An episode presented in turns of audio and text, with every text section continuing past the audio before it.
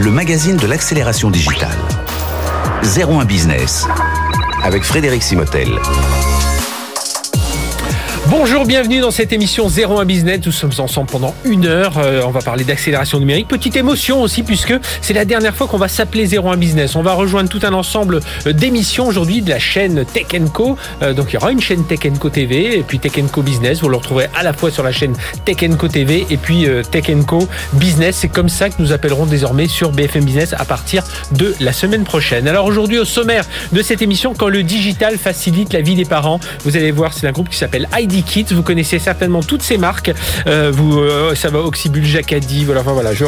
on, verra tout ça. Et en pleine transformation digitale, on, enchaînera ensuite en parlant de gestion d'identité avec euh, le patron d'Octa France et justement bah, mieux connaître cette, entreprise. Et puis deuxième partie de l'émission, allez tiens le marché des PC en entreprise avec le patron d'Asus France qui sera avec nous.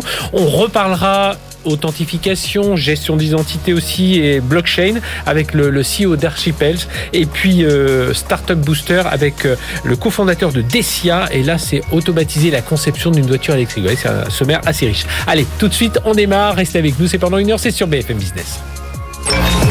BFM Business, 01 Business. L'invité. Voilà, quand le digital facilite la vie des parents, je sais pas si c'est comme ça qu'on peut résumer tout à fait, le groupe. Emmanuel Benabou, bonjour. Bonjour. Merci d'être avec nous, directeur général d'ID Kids. Alors, euh, j'ai dit ID Kids. Alors, il y a la marque ID Kids, Jacques ID, Oxybul, Catimini, Okaidi, Absorba. Enfin voilà, il y a beaucoup de marques. 1300 magasins dans le monde, à peu près 600 en France, 700 à l'international, euh, 5600 collaborateurs dans une soixantaine de pays. Chiffre d'affaires en 2021, 853 millions d'euros. Je 2022, ça progresse encore. Et puis beaucoup de choses 20, euh, 20 sur le web, c'est ça Et justement, on va en reparler euh, avec vous. Et puis, vous avez une ambition aussi d'être encore plus présent sur le web avec le lancement de la euh, de la cette plateforme e-commerce. Alors, quand je disais, nous agissons pour les enfants, oui, Hack for Kids, ça c'était les fondateurs hein, qui Tout à fait, Julien de Forest, du Forest et Jean-Luc Soufflet qui a voulu créer ça, ça il y a 25 ans. Et puis voilà, rassembler toutes ces marques et, et, c'est comme ça que ça se passe aujourd'hui. Et donc à vous de bah, d'enclencher, enfin d'enclencher, c'est déjà fait, mais voilà, de de de, de faire vivre toutes ces marques. Et qu'est-ce qui compliqué quand on a toutes ces marques et qu'il faut faire avancer à la même vitesse au niveau digital en tout cas en fait, il y a un vrai enjeu, en fait, c'est de d'arriver à fédérer l'ensemble des marques du groupe autour d'un même projet, qui est celui d'ID Kids. Effectivement, c'était le rêve des fondateurs que de raconter une histoire autour de We for Kids. En fait, c'est agir pour le, un monde qui progresse au service de l'enfer qui grandit. Et donc, ce rêve-là, on est en train de le construire. On a lancé la plateforme il y a à peu près, euh, à peu près quelques mois, puisque c'était le 30 septembre de l'année dernière. Et euh, on lance aussi un programme de fidélité euh, qui s'appelle ID Kids Family. Donc, on est, l'enjeu maintenant, c'est de se dire comment on accompagne, en fait, au mieux nos parents les parents qui nous font confiance autour de ce, programme de, de ce programme de, de, cette marketplace en fait qui fédère l'ensemble des marques du groupe. Et, alors, c'est quoi votre votre donc vous avez en charge euh, la transformation digitale du groupe en tant que DG. Vous avez en charge cette transformation digitale et ça c'est important parce qu'aujourd'hui c'est à la fois une transformation d'entreprise en plus de cette transformation euh, digitale et puis il y a de la transformation euh, énergétique enfin éco-responsable derrière et ça je suis on, on va en parler.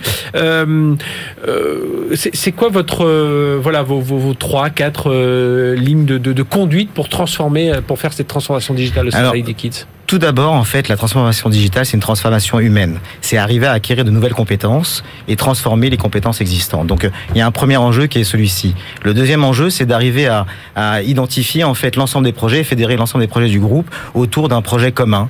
Et pour ça, on a monté une équipe en trait de transformation qui permet de gérer tous les projets du groupe et d'aligner tous ces projets au niveau de la stratégie. Le troisième point, c'est qu'on a mis en place une méthodologie avec un langage commun qui permet en fait d'accompagner toutes les marques et donc cette, ce langage, en fait, c'est une méthodologie qu'on a appelée ART. En fait, c'est l'acronyme de anticiper, réaliser, transformer. C'est propre, propre à notre ah, groupe. C'est ça, je comprends mieux parce que j'ai lu, je sais plus où, un message. On, transforme avec une œuvre d'art. Exactement. une œuvre d'art. Exactement. C'était, c'était ça un peu, un peu l'accroche. C'est assez innovant. L'objectif, c'est d'avoir un langage simple parce que derrière toutes les méthodologies de gestion de projet pour transformer l'entreprise, il y a des enjeux forts. Et ces enjeux forts, c'est de faire en sorte que tout le monde les comprenne, aussi bien le métier que la DSI. Et il y a aussi un deuxième enjeu pour la transformation digitale, c'est de remettre en fait la DSI au cœur de cette transformation comme étant l'un des acteurs majeurs de cette transformation. Voilà. Et, puis les, magasins aussi, parce qu'aujourd'hui, on parle de digital, hein, c'est ce, terme-là dont on parle depuis depuis un moment. Mais voilà, quand on parle de ces marques, les Jacadi, les les Absorba, les les, les Beccaro, donc c'est des, des, marques assez anciennes. Ben voilà, il faut les faut les faut les faire évoluer. Donc il faut acculturer tout ça. Il faut une nouvelle façon donc dans l'approvisionnement, la logistique, la relation client, les RH. Alors voilà, comment comment vous menez tous ces projets bah, de, de, de, en, fait, alors justement, cette équipe transformation va fédérer l'ensemble des projets et va essayer de les aligner au niveau de la stratégie. Et donc ça veut dire que aligner, ça veut dire quoi? C'est s'assurer que le client, on le connaît, qu'on a une segmentation client, qu'on est capable de l'adresser au mieux possible en fonction des appétences et euh, de proposer un service vraiment complet au niveau euh, au niveau de, de, des parents qui nous font confiance en fait et qui feront partie de notre programme de fidélité. Aujourd'hui, euh, aujourd'hui vous, vous, vous, avez dit remettre la DSI au, au centre de, de, tout ça, au cœur de, toute cette transformation. Ça veut dire que vous le faites pas tout seul non plus. Vous êtes accompagné. Enfin voilà, on parle beaucoup de cloud, donc j'imagine vous tournez Alors, bien évidemment. acteurs cloud. Donc on a on a une stratégie cloud bien évidemment. D'ailleurs qu'on a qu'on a on a fini de mettre tous nos ces systèmes applications dans le cloud euh, cette année. Et euh, on a bien dit, on est accompagné par des partenaires autour d'une stratégie data. D'accord, on va être vraiment data driven, hein, puisque la data c'est quoi en fait? C'est la connaissance. C'est comment on va structurer la connaissance et comment on va infuser la connaissance euh, dans tout notre groupe. Donc pour mieux servir en fait les parents qui nous font confiance régulièrement. Donc alors on parlait, vous l'avez dit tout à l'heure, on parlait de e-commerce, mais c'est beaucoup plus global que ça. Donc vous avez lancé une marketplace hein, qui s'appelle donc idkids.com qui fait des marques, euh, des services, des conseils, voilà, parce qu'il faut apporter du contenu. On sait aujourd'hui dans, le, euh, enfin, toutes les marques ne peuvent plus seulement vendre des produits. Il faut euh, voilà faire vivre une communauté. Il faut apporter du conseil. J'imagine là, évidemment, on est dans la, petite enfance, donc voilà, les conseils sont sont, importants. Ça veut dire que vous allez aussi, alors il va y avoir vos marques, mais est-ce que vous allez aller chercher des, des partenaires qui, vont, bah, qui sont dans tout cet univers de, de la l'enfance Effectivement, on a commencé par fédérer l'ensemble de nos marques, hein, puisqu'on a déjà marques services produits et conseils. Et donc on va continuer à aller chercher d'autres marques. Et c'est vrai que sur la partie service, par exemple, on a fait, on a intégré euh, cinq nouvelles marques qui ne font pas partie du groupe, sur lesquelles on a monté des partenariats. Mhm. Donc euh, pour apporter tout un tas de services. Alors euh, on a un service de babysitting. En fait, on a construit cette marketplace et cet écosystème en fait à ID Kids justement pour servir les parents au mieux de leurs intérêts, c'est-à-dire répondre à tous leurs besoins. Donc ils doivent acheter des produits aussi bien textiles, jouets, puriculture, déco. Ils doivent avoir accès à des conseils parce qu'on se pose toujours des questions quand on parents et, mhm. et régulièrement. Et on doit avoir accès des services. Donc euh, vraiment, cet écosystème rassemble tout ça euh, autour d'un toit commun. Donc effectivement, on, va, euh, on prévoit de lancer une marketplace d'ici la fin d'année ou en début de la prochaine.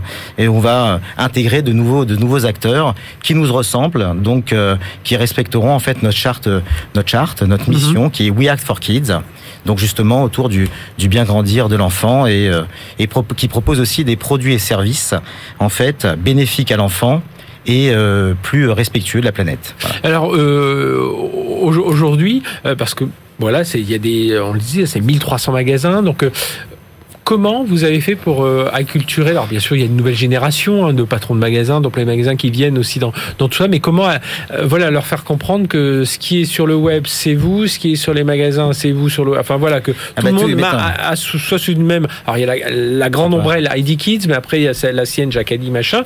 Euh, mais après, bah, souvent les boutiques, on, on voyait mal. Alors on sait qu'aujourd'hui les, les mentalités changent, mais voilà, faut, faut quand même sur le terrain, faut quand même leur dire, ben, quelqu'un qui vient en magasin et qui finalement achète euh, en ligne, mais c'est bien pour la marque et c'est bien pour vous. Mais c'est bien. En fait, on, on, on, est en face d'un paradoxe et qu'on travaille très fortement. On doit travailler la singularité de chaque marque et bien évidemment euh, le projet ID Kids qui fédère l'ensemble des marques. Et donc en fait en magasin, on travaille en fait un magasin, on a un projet de magasin 3.0 qui va mettre le client autour de la connaissance et de la data au centre. Donc euh, à partir du moment où c'est bénéfique pour le magasin parce que il va pouvoir faire plus de chiffre d'affaires parce qu'il a tous les tous les sujets d'omnicanalité, l'online mhm. store, du ship from store, récupérer du click and client, il récupère la data client. Donc lui, pour lui, c'est un intérêt parce que le magasin, il va, il va faire du chiffre d'affaires en magasin, c'est capitaliser sur le magasin et ça va lui permettre en fait de mieux connaître son client et de pouvoir mieux l'adresser. Donc euh, donc c'est complètement bénéfice, c'est très vertueux en fait comme mhm. cercle. Hein. Et puis moi j'aime bien l'approche en fait, il n'y a plus de de e-commerce, de, magasin. vraiment, moi j'aime bien le e-commerce est mort. Et puis, voilà. Euh, et puis, euh, et puis derrière. si vous faites du conseil, du service, du produit, voilà, il y a un peu de tout. Il y a un peu de tout et voilà, vous englobez tout ça dans une sorte d'écosystème autour de, de, de, de l'enfance.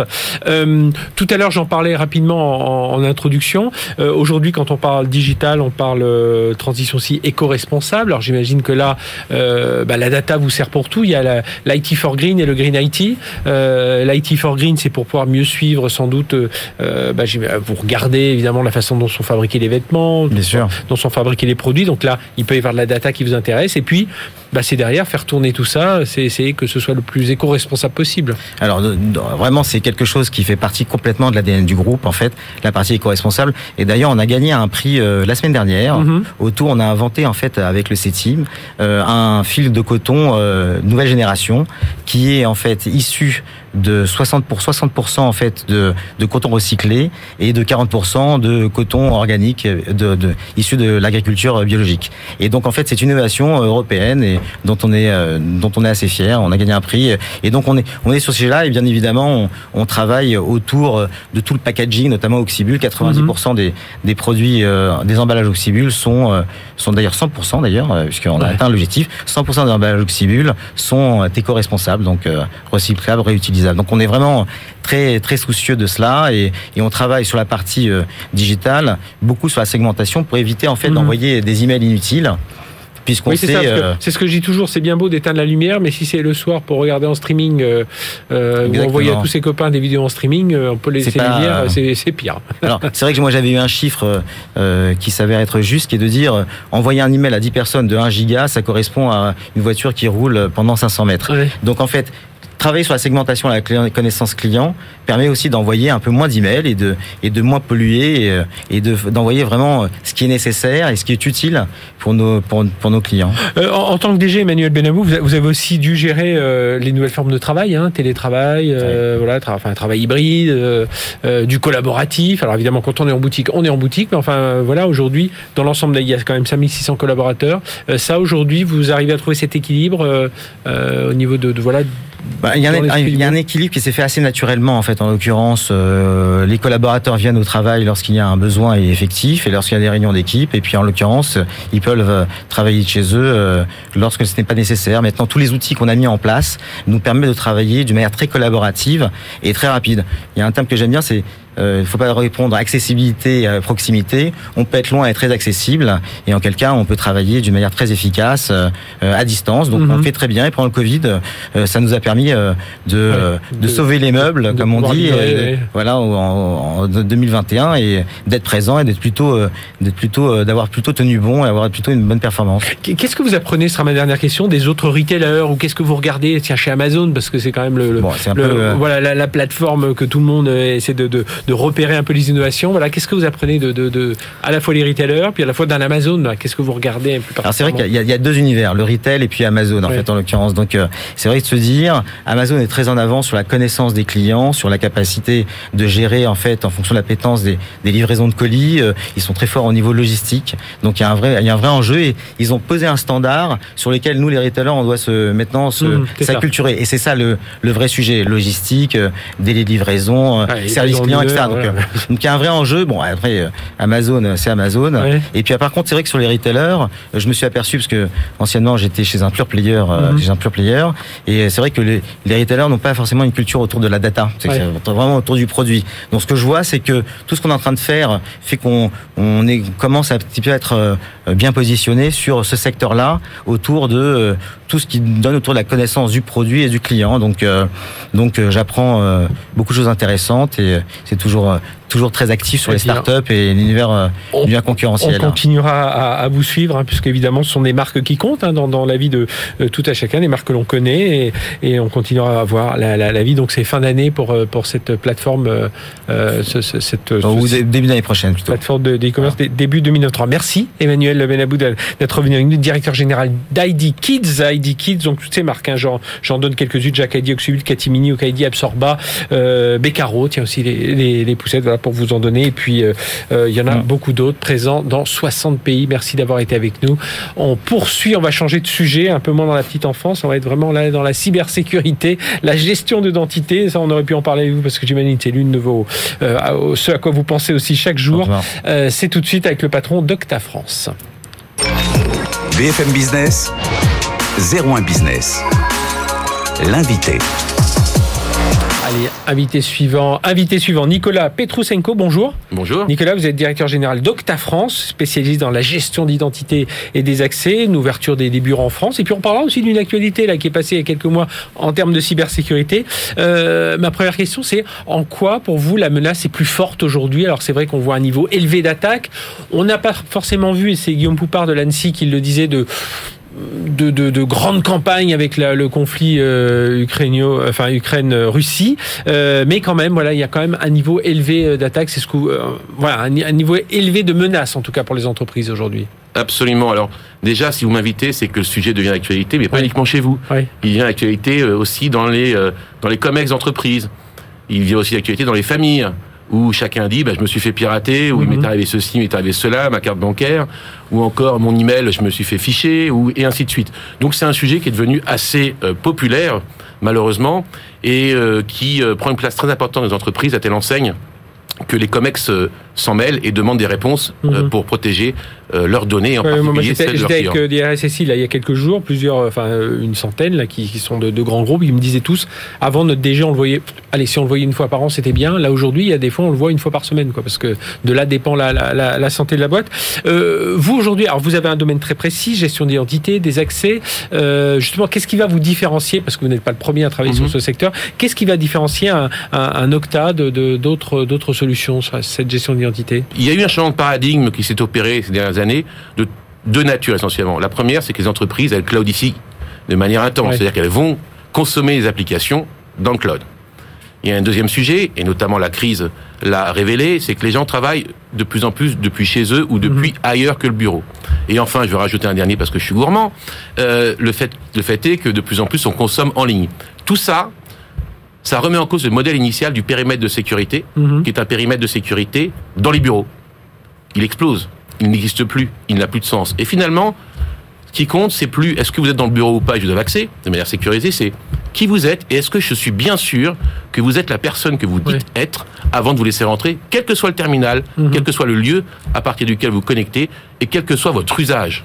Et ça, ça change fondamentalement le paradigme et ça amène de nouvelles solutions, comme Octa. Mhm. Donc, comme Octa. Alors, euh, vous avez pas mal accéléré hein, aujourd'hui. Alors, vous avez racheté une, boîte qui s'appelait euh, Out, Out, Zero, c'est ça? Absolument. Spécialiste en tout ce qui est euh, identity management, on va dire. Alors, je connaissais le YAM, maintenant c'est le, le SIAM. voilà, mhm. pour, le C pour customer.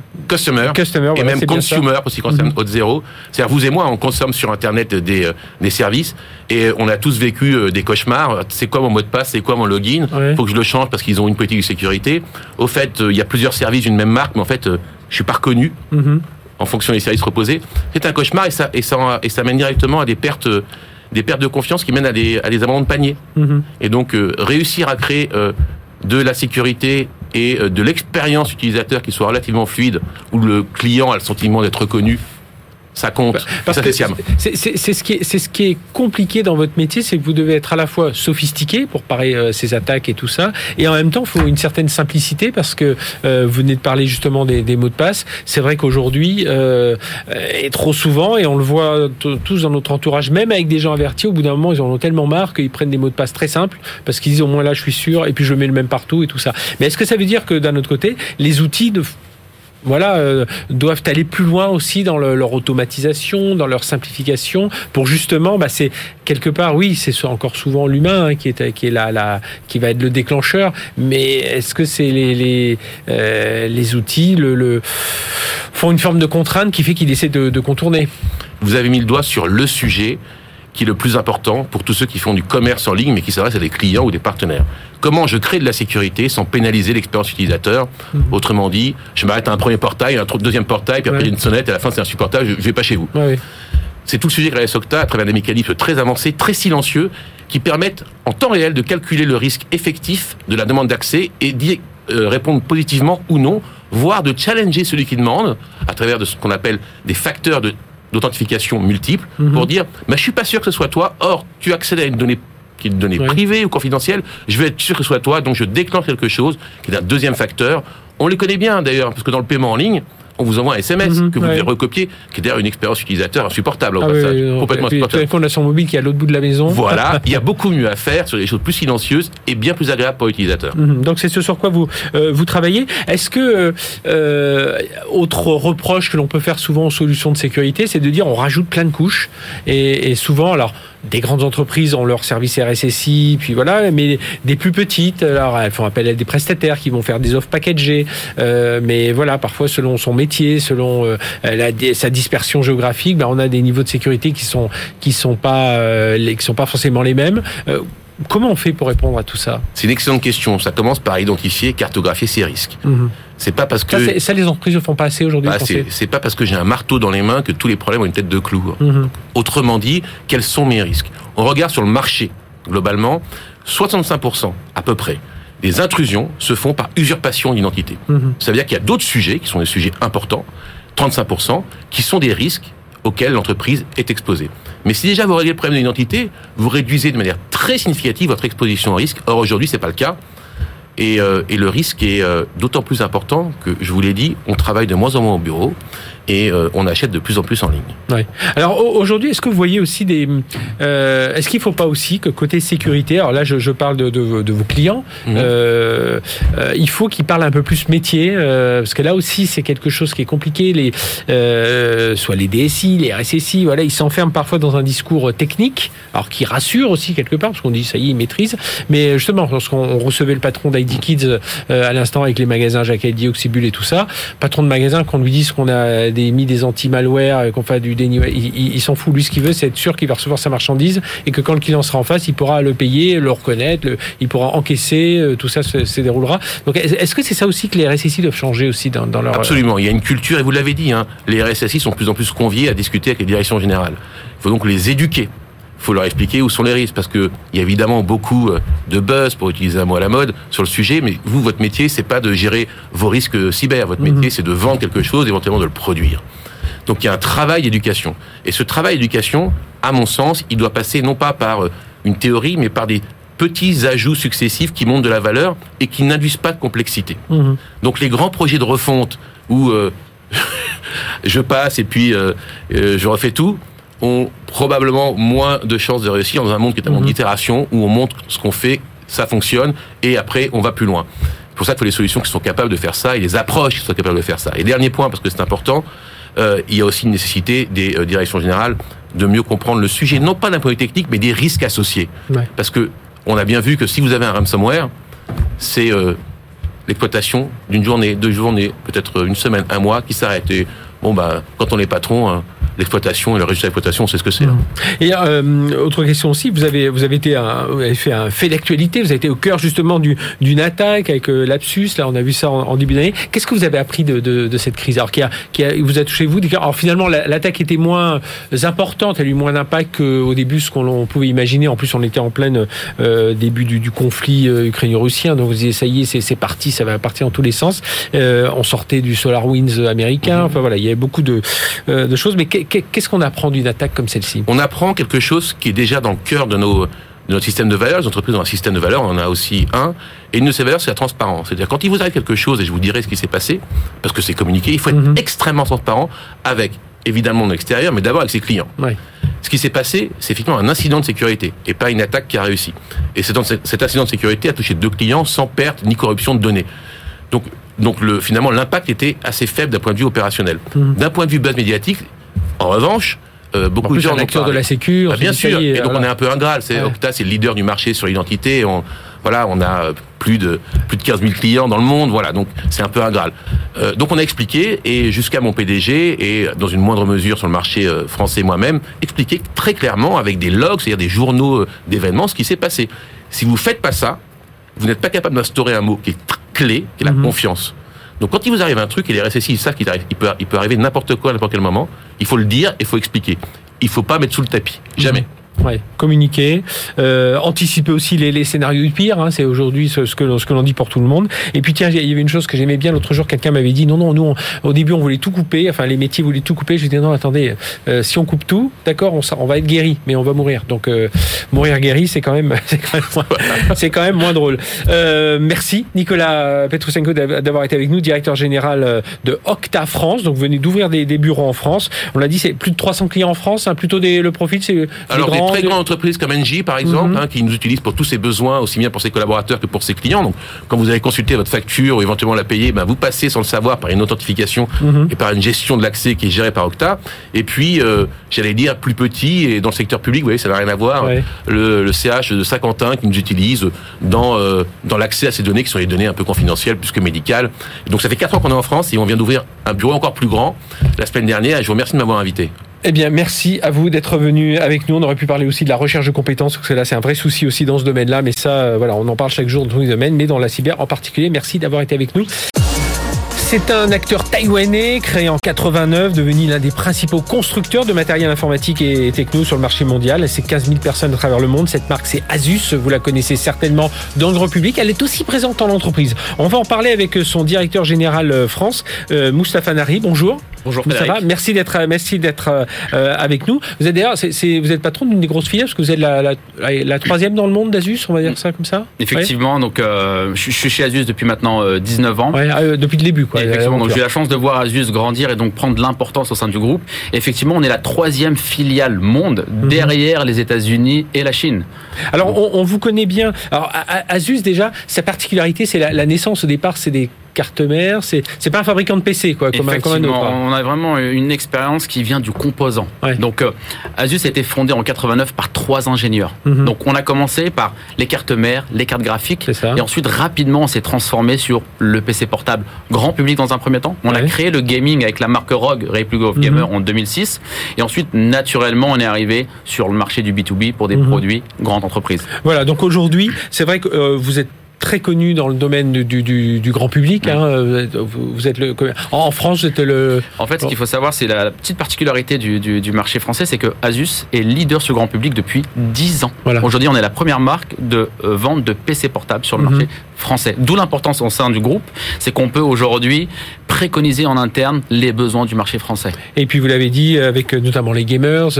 Et puis, voilà, peu, bah, peu à peu, vous avez des ambitions aussi. Alors, vous, vous, êtes numéro 3 ou 4 dans le, voilà, selon les classement. Enfin, mmh. voilà, il y a les, les, les Dell, HP, Lenovo. Et voilà, vous glissez dans, dans, dans, dans, ce top-là sur le marché du, du, du PC, euh, du PC en entreprise si on réfléchit au marché du PC aujourd'hui, il, il, est en quelle santé Parce qu'on entend, vous parliez des composants, pénurie de composants, euh, pénurie, euh, l'approvisionnement, les besoins des entreprises. Tout d'un coup, enfin, tout d'un coup, les entreprises ont aussi besoin de renouveler. Et elles ont des gens en télétravail. Il faut amener des, des ordinateurs portables. Et puis, euh, donc, il y a une logistique à mettre tout ça en place. Il y a une guerre des prix aussi Bien dans sûr. ce domaine, mais avec des composants plus chers. Enfin, voilà. Mmh. comment, comment se porte en ce marché déjà, du PC faut, Comment faut vous réagissez aujourd'hui Il faut déjà faire un rappel. Mmh. C'est qu'il y a eu, avant le Covid, donc un marché qui était, qui était assez stable.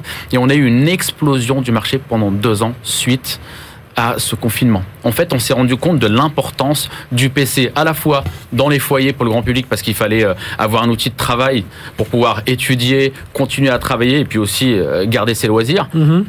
On s'est rendu compte qu'on ne pouvait pas travailler avec un téléphone portable. Donc pendant deux ans, on a eu des années, j'appellerais moi des années Black Friday. -hmm.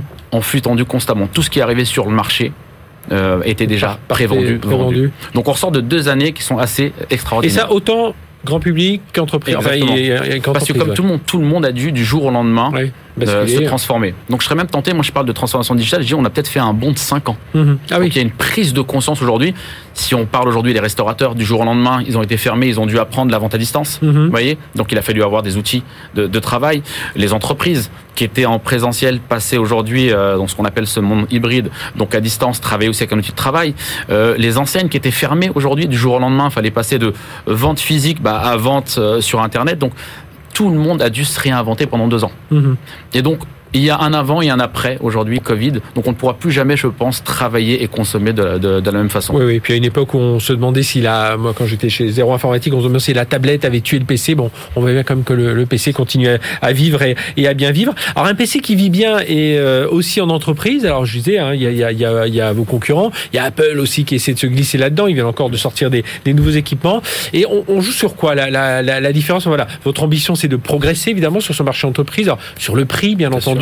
Mais derrière c'est tout ce qui peut être les services, les innovations. Vous avez amené avec nous une, une machine assez intéressante avec mmh. deux écrans. Alors c'est vrai que vous avez été les premiers à mettre de l'OLED, de l'écran OLED. On a généralisé l'OLED sur les produits parce que qui dit hybride dit à la fois un outil de travail mais aussi un outil personnel à la maison. Ouais. Donc on fait attention à ces usages qu'on appelle multimédia. Oui c'est ça. Faut pas que ça reste austère. Euh, on peut l'utiliser aussi à la maison. Et donc là vous en avez un exemple là. Donc double écran. Alors pour ceux qui nous écoutent en radio, vous imaginez, vous ouvrez un ordinateur portable, il y a l'écran classique, il y a le clavier classique, mais entre le clavier et la pliure de l'écran, ben, il y a un autre écran. Effectivement, un deuxième écran. Pourquoi? Parce que on parle de plus en plus de mobilité. Mmh. Plutôt que s'amener avec soi un deuxième écran, bah on a eu la prouesse d'intégrer un deuxième écran directement dans l'ordinateur ouais. portable. On peut par exemple travailler et suivre 01 Business, oui. par exemple, et suivre l'actualité du moment, ou euh, avoir ses messageries personnelles, euh, avoir, euh, si on veut suivre des cours de, de bourse ou ce oui, genre ou, de choses. Ou, oui. ou même, moi, moi je, je, vois tout à fait l'usage quand on est dans les, dans les, les conférences Teams et tout ça, où on, on, nous montre un document, puis on a envie de prendre des notes nous-mêmes, et ben on est un peu bloqué quand on est sur son portable, parce que justement, on, est, on a, on a le, le, document partagé qui prend tout l'écran, et nous, où est-ce qu'on prend des notes alors qu'on aime bien. C'est pour ça qu'on essaie de, de, de, répondre en usage aujourd'hui par rapport à nos, à nos, à nos consommateurs. Alors, qu'est-ce qu'ils recherchent justement aujourd'hui en, en, entreprise euh, Donc, vous l'avez dit, du télé, plus de, de, d'ergonomie de, euh, en termes de parce que le télétravail, c'est euh, une meilleure caméra, meilleur la, son ouais, aussi. En fait, la première chose déjà, on recherche de la mobilité. Ouais. Parce qu'aujourd'hui, son PC, on le ramène euh, au bureau et on rentre avec à la maison. Mm -hmm. Donc, avoir un produit qui fait 3-4 kilos. C'est, ça ouais, peut être problématique. Déjà, on parle de mobilité, c'est la première chose. Deuxième chose, c'est l'autonomie. Ouais on a besoin d'avoir un produit qui puisse tenir la journée. Hein. Mmh. Si pouvoir recharger à chaque fois, c'est un peu compliqué. La troisième chose, effectivement, c'est l'ergonomie, le design. On a développé une technologie du clavier qui est un petit peu surélevée, qui nous permet d'avoir un confort d'utilisation toute la journée, mmh. qu'on appelle ErgoLift, qui permet aussi d'avoir un PC qui ne va pas chauffer et donc qui va rester performant tout au long de la journée. Ouais. Et effectivement, on a développé aussi ce que vous avez dit, la qualité de la caméra. C'est qu'aujourd'hui, on fait plus de visio, donc on a besoin d'avoir une qualité qui soit plus intéressante. Okay. On a travaillé aussi sur ce qu'on appelle le noise cancelling. Ouais, donc la réduction de bruit. Exactement. Donc euh, on travaille chez soi, il peut y avoir des enfants, des animaux, un livreur et autres. On doit pouvoir réduire et ne pas perturber son, son, mode de travail. On a rajouté des petites touches. Ah, vous êtes vraiment allé chercher tout, tout, tout, tout aujourd'hui. Tout, tout, ce qu'on a vécu au quotidien pendant, pendant plus d'un an. Euh... En fait, ce qu'on a remarqué, c'est que pendant cette période de Covid, il y a eu euh, en deux temps. Il y a eu ce qu'on appelle l'achat d'urgence, oui. où les gens ont juste cherché à s'équiper la première année parce qu'ils n'avaient pas le choix. Il fallait tout de suite trouver un PC. Et la deuxième année, c'était des achats un peu plus réfléchis par rapport à ce qu'ils avaient réellement ouais. besoin, leurs attentes. Comme dans donc... le mobilier, là, au début on s'installe dans sa cuisine, puis après on dit bon, on ferait peut-être un fauteuil, peut-être que je me, je, je crée un coin bureau, voilà, ou selon la place, je me crée carrément un bureau avec une, une lampe, une lumière, enfin une lumière adéquate et tout ça. Donc on, on, on a, on a vécu ça. et on personnalise cette partie-là. Mais c'est aussi un challenge pour les responsables informatiques dans les entreprises. Mm -hmm. C'est qu'aujourd'hui ils ont certes équipé rapidement parce qu'il fallait faire en sorte que l'entreprise continue à tourner, mais leur challenge de demain, c'est de repenser le poste de travail, ouais. qui n'est plus aujourd'hui purement fixe, il est maintenant hybride. Et donc, il faut rentrer dans, bah, ce modèle économique à la fois euh, performant, euh, euh, qui rentre dans un budget et usage. Et, et, vous, il faut que vous alliez plus loin aussi. Alors, il y a la partie financement, bien entendu, bien mais aussi la partie euh, qu'on va appeler desktop, desktop, as a service, quoi. Parce ouais. que euh, justement, si, un, si déployer comme ça des, des, des, des, centaines de, de, PC portables et avoir les utilisateurs qui, parce qu'ils n'ont pas bien mis, mmh. tout le monde n'est pas, même si c'est assez simple de s'en servir, mais on peut être un peu perdu à un moment. Euh, donc ça aussi, c'est des choses sur lesquelles vous travaillez. Vous, vous, nouez, vous nouez des partenariats avec qui, par exemple? Effectivement, c'est qu'aujourd'hui, par exemple, on est, on est, nous, un business model qui est 100% en direct.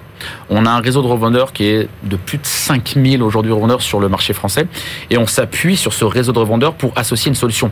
Aujourd'hui, le monde de l'entreprise ne cherche pas juste un produit, il cherche une solution complète. -hmm. Donc effectivement, il y a des sociétés aujourd'hui spécialisées, les plus gros qui sont installés en France, sur lesquels on va s'associer à eux pour qu'ils puissent avoir soit comme vous l'avez dit du device as a service, ça peut être de la location, ça peut être de l'installation, ça peut être de la cybersécurité qui soit associée. Mhm. Mm -hmm. Donc c'est une infrastructure complète qu'on recherche pour le pour le responsable informatique. Et aujourd'hui, notre rôle nous c'est fournir la meilleure machine, voyez, au, meilleur prix et ensuite s'associer à nos partenaires pour avoir le service qui tourne autour. On, vous voit moins dans, dans la partie mobile, mobile smartphone, j'entends. Alors euh, c'est plus dans la, vous êtes spécialiste du gaming hein, sur le, B2C, donc c'est plus dans, orienté de ce côté-là. Est-ce qu'un jour, voilà, vous dites tiens, euh, quand on voit les progressions de certaines marques, bon, il y en a quand même deux de solidement installées, mais euh, se dit tiens, il y a peut-être de la place pour. pour... Non, on l'a, on l'a fait, on l'a fait pendant longtemps du téléphone, donc j'ai lancé moi-même le marché du smartphone, donc on maîtrise complètement la technologie.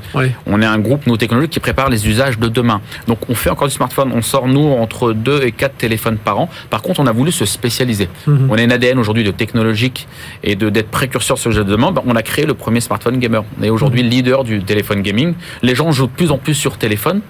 Et donc le but, c'est que de préparer aujourd'hui cette transformation entre un PC et un téléphone. Pourquoi pas un produit entre les deux? Euh, Vous regardez aujourd'hui, tout est fait. Euh, c'est Taïwan, ça arrive directement en produit fini, ou alors vous commencez à regarder quand on entend des euh, des, des, pays qui veulent un peu plus de souveraineté technologique. On voit des des Intel, des voire même des TSMC, hein, autres confrères taïwanais qui réfléchissent à s'installer en, en, Europe. Oui, on a, on a, on a par exemple, on travaille sur une usine qui sera en Europe pour le PC de bureau, par exemple, sur lequel on va assembler parce qu'il y a des demandes où on a besoin de qui est, déjà lancé là, c'est en, cours de, voilà, en cours de finalisation, c'est-à-dire que le projet est acté. Euh, donc normalement, soit fin d'année, soit début d'année prochaine, on devrait avoir une unité d'assemblage en Europe pour tout ce qui est pour la première fois. C'est pour la première fois. PC de bureau, c'est assez lourd. Oui, oui. Donc euh, lorsque vous avez besoin de réactivité, vous pouvez pas envoyer ça par avion. Mhm. Donc vous avez besoin de On a vu là si les, les containers n'arrivent pas. Enfin voilà, faut, Et l'avantage d'un PC de bureau, c'est que c'est rapidement euh, multi-pays. Vous voyez, vous avez une unité centrale qui peut se, développer, se mhm. déployer dans plusieurs pays. Là où un PC portable, vous êtes sur un clavier français, c'est plus compliqué d'uniformiser. Donc euh, voilà, donc ben, on verra ça arriver. Alors, on ne sait pas encore où en Europe, on verra. C'est encore en cours de finalisation. Voilà, ben, on espère, tiens, pourquoi pas pas loin de chez nous. Euh, merci euh, Moustapha Nari d'être venu nous parler de tout ça, directeur général d'Asus France. Voilà une marque que vous connaissez bien dans le, grand public et que vous devriez peut-être sans doute mieux connaître, bien que vous soyez quand même bien placé derrière les, les, les enfin voilà, dans ce top 4, top 5, hein, toujours au niveau des, des entreprises. Merci d'être venu nous parler de tout ça. Allez, on va parler blockchain dans un instant avec notre invité suivant. Il s'agit de la société Archipel ou Archipel, soit si on la prononce en anglais. Merci, Merci à, à bientôt. À tout de suite sur BFM Business. BFM Business, 01 Business. L'invité garantir l'authenticité de ces documents avec la, la, blockchain. Alors là, je résume, hein, mais euh, voilà, comme ça, vous aurez au moins compris dans, dans, quel, euh, dans quel domaine nous allons évoluer avec euh, Hervé Bonazzi. Bonjour. Bonjour Frédéric. Hervé, merci d'être avec nous. Vous êtes CEO d'Archipel, euh, une structure issue du rapprochement. Là, il y a EDF, Engie, La Poste, la Caisse des dépôts et conciliation euh, dans ce consortium. Alors tout ça est venu. Euh, alors c'est créé en septembre 2020, donc voilà, il fallait voilà y croire hein, pour, pour se lancer à, à, à, ce moment-là. Et alors le principe est simple, c'est vérifier l'identité des, des, personnes physiques, morales. Enfin, vous allez nous expliquer euh, tout ça. Euh, alors, comment est née l'idée de, de, se conserver? Enfin, après, après, quand on quand on regarde qui est autour de ça, on se dit, ben oui, naturellement, euh, ces gens-là ne pouvaient que s'entendre. C'est ça. L'idée est de créer euh, l'identité numérique du futur. Mhm. Euh, dans le monde physique, en fait, euh, votre identité, vous la maîtrisez. Je choisis d'être en, en, veste et chemise aujourd'hui, mais chez moi, je vais être en t-shirt Metallica peut-être. Sur Internet, c'est plus difficile. L'identité numérique, aujourd'hui sur Internet, on la maîtrise pas. On laisse beaucoup de données sur Internet. On n'a mhm. pas conscience de toutes les données qu'on laisse et surtout à qui euh, elles sont transmises et comment elles, vont être utilisées. Ce qu'on cherche à faire, c'est résoudre cela euh, grâce à des identités numériques plus sécurisées. Euh, et, ce qu'il faut comprendre, c'est que grâce à un règlement européen qui s'appelle IDAS dans sa ah version 2 qui arrive dans deux ans, tous les Européens auront un portefeuille d'identité numérique mhm. entre les mains. Archipel, c'est construire l'infrastructure qui va permettre d'authentifier, de sécuriser les données à l'intérieur de ces portefeuilles euh, d'identité numérique. Et alors, ça, veut dire que vous allez travailler, parce qu'on a hein, des acteurs en France qui sont, euh, qui sont costauds hein, dans le nom. Alors, il y a des acteurs étrangers, mais des acteurs même français, des Thales, des IDEMIA, des IN Group, donc euh, IN pour Imprimerie Nationale. Voilà, on a déjà reçu, reçu ici le, le, le, PDG qui est en, voilà, en pleine transformation. le but, c'est de travailler avec eux, c'est ça Oui, complètement. le but, c'est de collaborer. Oui, on collabore avec les industriels. Nous, on apporte cette infrastructure grâce à la blockchain. Donc, on apporte des technologies novatrices qui viennent du monde du Web 3. Mhm. Donc, notamment un concept qui s'appelle l'identité auto-souveraine. Les anglo-saxons parlent de self-sovereign identity, qui est issu de, du Web 3. Mhm. Le Web 3, c'est pas seulement les NFT, le métavers et les crypto-monnaies. La blockchain aussi apporte ces nouveaux ah modèles de protection des données personnelles et, donc de l'identité numérique. Et grâce à ce modèle, on peut construire des nouveaux modèles d'identité. Et, donc vous, votre rôle, ça va être de convaincre, parce qu'on parle aujourd'hui évidemment d'identité numérique. Alors tout le monde est, euh, les, ceux qui connaissent moins ont un peu de crainte autour de ça. Ceux qui connaissent plus se disent ah mais il y a des, des, acteurs américains qui le font très bien. Et vous, ça va être de convaincre, de dire voilà, euh, on apporte de la blockchain, on apporte on des acteurs souverain quelque part parce que je pense que cette question de souveraineté c'est quelque chose qui est en train de monter en, en, en régime en ce moment. Euh, c'est ça qui va faire votre votre. Exactement. Le, le, le succès de l'identité numérique demain, ça va être en effet de rassurer les utilisateurs, les citoyens, les entreprises qui vont utiliser ces systèmes. Nous, on veut apporter plusieurs niveaux de réassurance. Déjà, la solidité de nos actionnaires, en effet, mmh. parapublics, qui apporte ce niveau d'assurance. La technologie elle-même, la blockchain, qui est une, qui prône la transparence, en fait, mmh. euh, qui apporte de la confiance par design, par le système. Donc, c'est plusieurs niveaux de, de, de confiance euh, qui vont être apportés et qui vont permettre de rassurer les utilisateurs sur le fait que euh, on va protéger leurs données personnelles, ils vont pouvoir maîtriser ce qu'ils communiquent euh, depuis leur portefeuille d'identité numérique.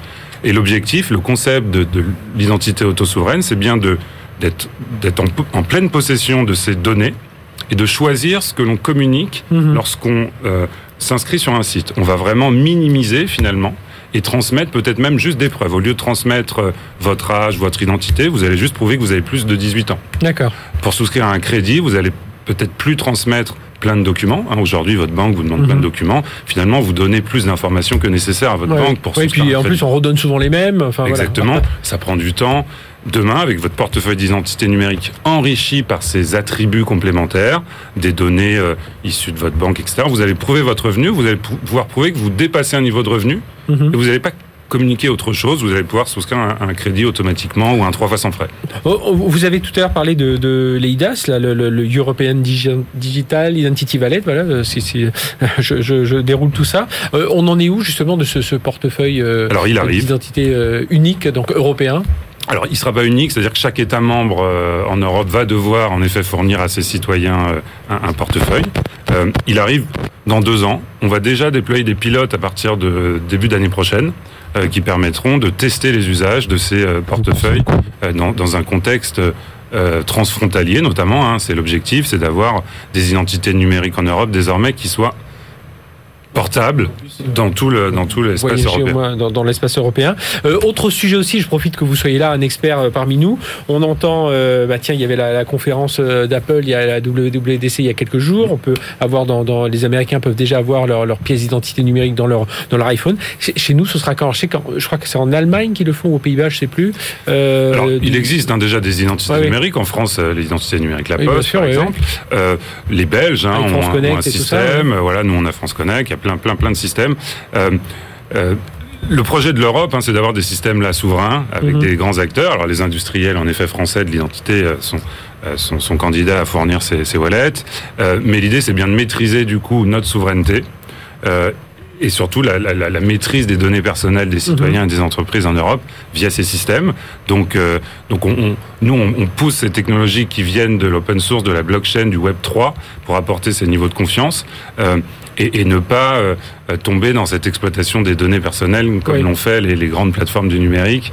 Euh, et donc voilà, c'est dans le projet de règlement EIDAS, il y a ça aussi. Euh, il y a vraiment protégé finalement euh, la donnée des citoyens européens. D'ailleurs, c'est marrant de voir les messages qu'ils diffusent aujourd'hui, ces grands américains. On les voit même dans les publicités sur la, la, les, des chaînes de télé nationales où voilà, ils expliquent que non, non, ils ne conservent pas nos données. Ils sont euh, voilà, il faut, il faut ch chacun se euh, se défend. Euh, tout à l'heure, quand je présentais, je présentais ça d'une façon globale. Je disais garantir l'authentification, l'authenticité des documents avec la blockchain. Ça aussi, hein, c'est quelque chose. Oui, les, doc ça, tout un tas de, les documents, ça a été la première étape pour nous. Ça, hein. On certifie aujourd'hui plus de 5 millions de documents par mois. Mm -hmm. C'est la première étape du projet Archipel de certifier typiquement des justificatifs de domicile, par exemple, et permettre aux banques de, de vérifier de leur authenticité. Ça, c'était la première étape. La deuxième étape maintenant, c'est de, de, porter cette infrastructure à l'échelle européenne, en interopérabilité avec les autres États, mm -hmm. et de fournir ces futures attestations numériques qui vont alimenter les portefeuilles euh, euh, wallet européen. Et ensuite, ce sera poussé vers les citoyens. Vous pensez, c'est la Poste, c'est tous ces gens. Enfin, oui, voilà, ça les, les, les, NJ, bah, EDF va peut-être pousser aussi quand on est chez eux. Pour, Exactement, euh, ça va être poussé à la fois par l'État, euh, par, par, par, par, la mission France Identité, mmh, ah oui. qui va bientôt sortir son application. Ça va être poussé par un acteur comme la Poste. Il va y avoir probablement plusieurs wallet. Euh, et, après, l'utilisateur choisit euh, celui qu'il préfère en fonction des services qui lui mhm. sont offerts à l'intérieur. Mais l'idée, c'est que ces technologies vont être standards, interopérables, et vous allez finalement euh, pouvoir utiliser celui que vous préférez pour, pour réaliser vos en, toute sécurité vos, vos, vos, onboarding sur Internet. Oui, parce que c'était en, en 2000, c'était dans le, son premier quinquennat, mais en 2018, hein, il avait lancé le projet France Identité oui, France Identité numérique. on a eu France Connect, et là, on est vraiment dans l'étape d'après. Qui arrive au bout, hein, c'est-à-dire qu'on a maintenant la CNIE, euh, la carte d'identité nationale électronique, avec euh, bientôt euh, la, la, la, la, carte dans votre téléphone, dans une application euh, éditée euh, par France Identité. Bien, sujet passionnant. Merci d'être venu nous en parler. Hervé Bonazzi, donc CEO d'Archipel, donc structure rapprochement, c'est NJ, EDF, La Poste, la Caisse des dépôts, justement autour de cette identité numérique qui nous intéresse tous et on espère voilà l'avoir très bientôt dans nos téléphones. Merci d'avoir été avec nous.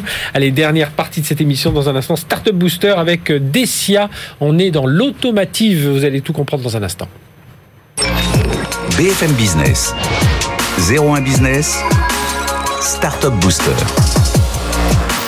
Voilà, Startup Booster avec Pierre-Emmanuel Dumouchel. Bonjour. Bonjour. Pierre-Emmanuel, merci d'être avec nous, cofondateur de Decia. Alors Decia, dessin et intelligence artificielle, vous venez de me le souffler à l'oreille, donc j'en profite pour montrer ma science. Et voilà, on, là on va chercher parfois des, marques très loin, mais voilà, celle-ci est très simple, on la retient facilement.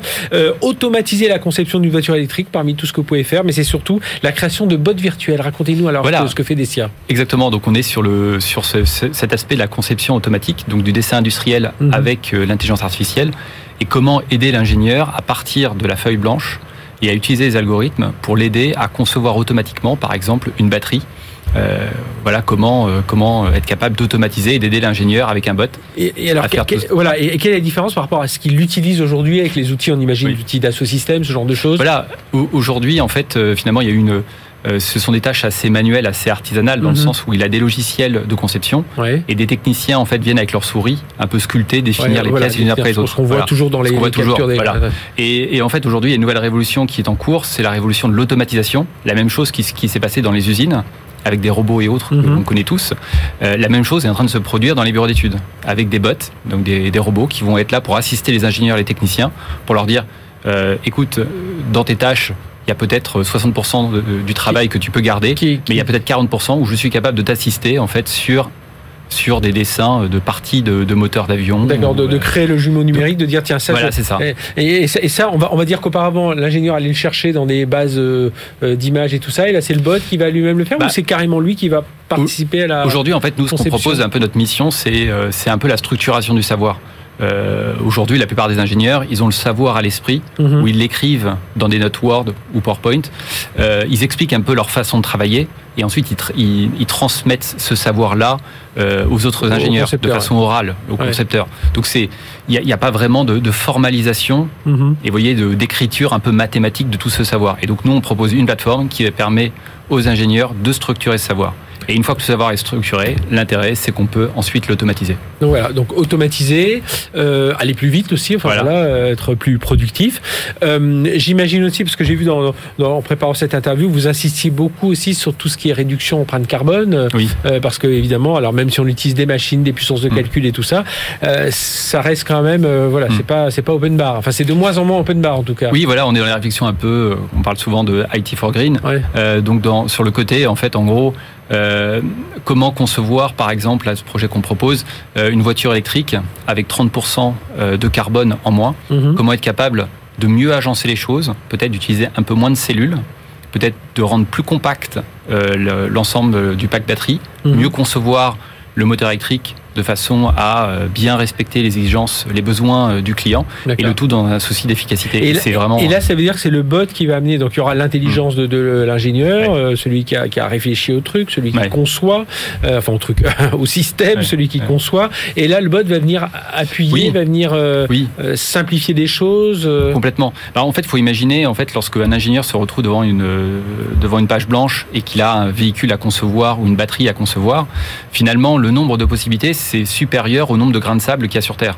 Donc en fait, très rapidement, il faut qu'ils fassent des choix, qu'ils se disent bon, il y a, je vais pas commencer à tout envisager parce que sinon mhm. euh, je n'y arriverai jamais euh, jusqu'au bout.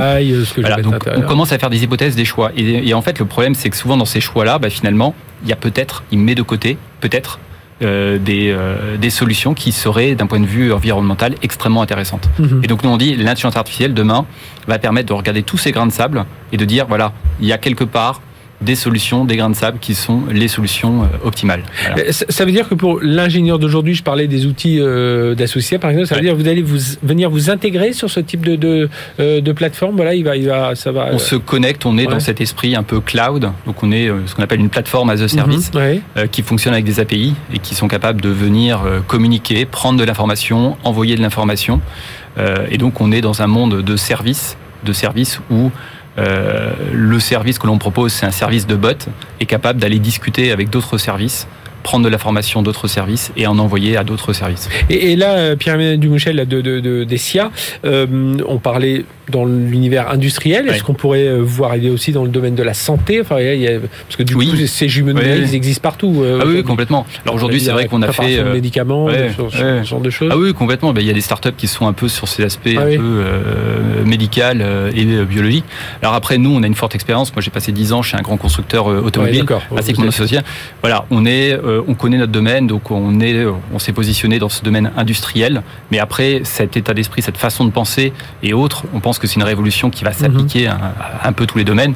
Dans la finance, par exemple, cette révolution est en cours depuis quelque temps avec tout ce qui est RPA Mhm. et Ouais. les nouvelles générations de RPA. de Euh, ouais. Dans la pharmacie, c'est encore d'autres noms, d'autres acronymes, mais il y a aussi de cette recherche combinatoire des molécules, euh, des molécules optimales. Mhm. Et nous, on est euh, dans l'ingénierie, c'est encore d'autres façons de penser. Et, et il faut, il, il y a- il faut se faire accepter aussi par ces, par ces, ces concepteurs, ces ingénieurs aussi. Ah oui, quand, oui, on- quand tu utilises ces outils, alors, euh, Ouais, déjà ouais. comprendre comment ça marche, mais aussi euh, Ah oui. voilà, ne pas se, se sentir dépossédé. Alors, ça, il ne s'agit pas de remplacer le métier, mais Ouais. ne pas se sentir trop dépossédé d'une partie de, de, de ce que l'on veut faire, de sa création, parce qu'on confie ça de dès qu'on parle d'automatisation, on se dit, bon, il y a un truc, j'ai plus la main. Oui, c'est une très bonne question parce que c'est vrai qu'en effet, c'est souvent un petit peu le, le, le premier, la première réaction, un petit peu un, un Ouais. rejet ou du moins des euh, quelques interrogations.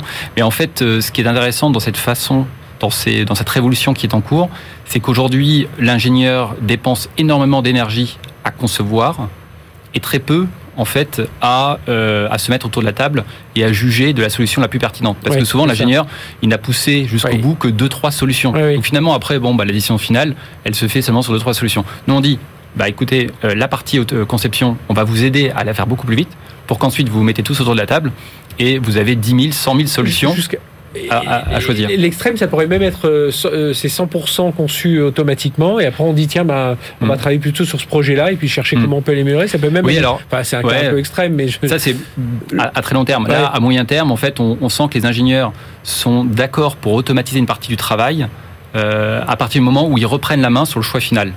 Peut-être que la révolution encore d'après, ce sera une révolution Mhm. où des réseaux neuronaux ou autres seront capables de, euh, de, de comprendre un peu comment l'ingénieur fait ses choix et, et l'aider dans ses choix. Mais pour l'instant, on est vraiment dans ce côté, je l'aide sur la conception. Euh, Vous, avez des- vous travaillez déjà avec euh, Renault dans l'automobile, Oui. avec Airbus Safran dans l'aéronautique, avec Alstom dans le, dans le ferroviaire. Aujourd'hui, vous en êtes où du développement de la société, du financement, de, de- Oh. du recrutement euh, Voilà, donc on a on a réalisé en fait une levée de fonds euh, l'année dernière, en fait avec deux fonds euh, français et un fonds euh, allemand. Et en fait notre objectif c'est euh, bah, d'accélérer sur la France, mais aussi Mhm. de s'ouvrir euh, au niveau européen, d'aller sur l'Allemagne, l'Italie, euh, l'Angleterre. Donc c'est ce que nous sommes en train de faire en ce moment, et aussi de structurer. Donc ça veut euh, dire euh, une nouvelle levée qui sera en perspective euh, Peut-être. Alors, oui, voilà, ce Ouais. sont des, des réflexions qu'on a pour 2000, euh, pour 2023, pour après euh, accélérer, euh, continuer ce- cette révolution-là. Eh bien, merci d'être venu parler de tout ça. Pierre-Emmanuel Dumouchel, cofondateur de Dessia, euh, Dessia comme dessin et intelligence artificielle. Voilà, maintenant j'ai Très bien, Très bien. Merci beaucoup. bien compris. Merci d'être venu nous, nous Merci parler beaucoup. de tout ça. Voilà, ici s'achève notre émission. Ici s'achève la- l'émission 01 Business. On s'appellera désormais Tech Co Business. Voilà, euh, on va, on va s'y habituer très vite. hein, ne vous inquiétez pas. Merci de nous avoir suivis. On se retrouve la semaine prochaine. Même heure, pas tout à fait même endroit, puisqu'on sera au salon Vivatech. Donc rendez-vous la semaine prochaine. Excellente semaine sur BFM Business. BFM Business, 01 Business, le magazine de l'accélération digitale.